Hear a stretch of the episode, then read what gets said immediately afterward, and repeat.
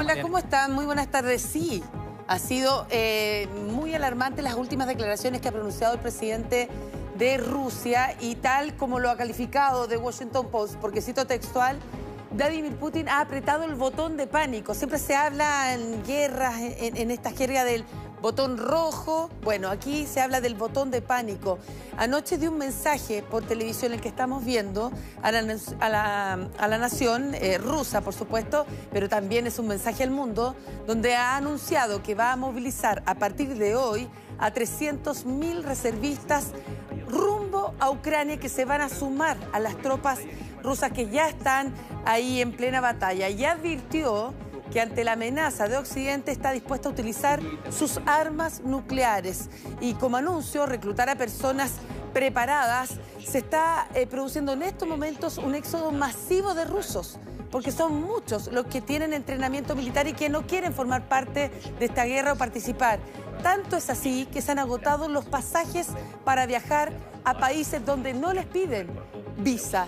Y por otro lado, Putin ha criticado a las naciones de la OTAN por suministrar armas a Ucrania y ha acusado en definitiva a Occidente de hacer un chantaje nuclear respecto a estas declaraciones. Y es por eso que él reacciona desde esa misma manera diciendo que hay representantes de alto nivel de los principales estados que conforman este organismo internacional sobre la posibilidad de emplear armas nucleares o armas de destrucción masiva contra Rusia. Revisemos la respuesta de Vladimir Putin en la que asegura que no está bromeando, sino que se trata de una advertencia real del uso de sus armas nucleares.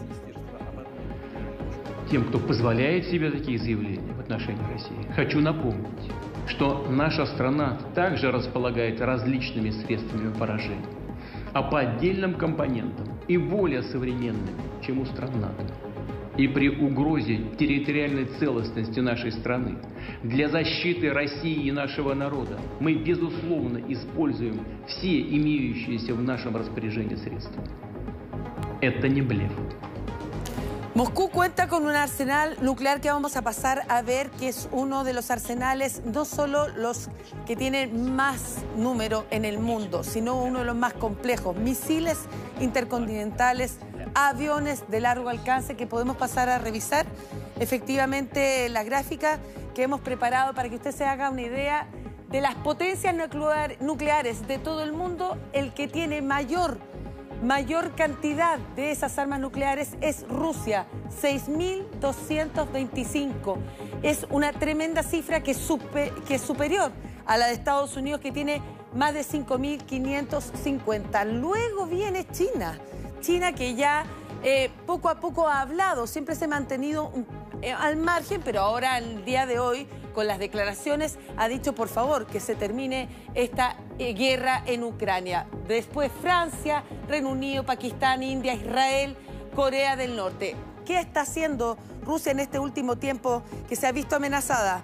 Por la situación de que ha ido perdiendo terreno en el campo de batalla es no solamente crear alianzas y diálogos con el presidente de China, sino también comprarle material bélico a Corea del Norte.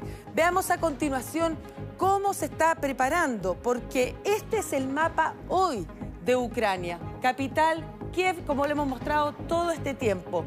Todas las zonas que ustedes ven de la costa eh, eh, oriente, oeste de Ucrania y parte del sur de Ucrania, todo lo que tiene color rojo o anaranjado es donde se manifiesta, en estos momentos están las tropas rusas y las ha mantenido por muchos meses.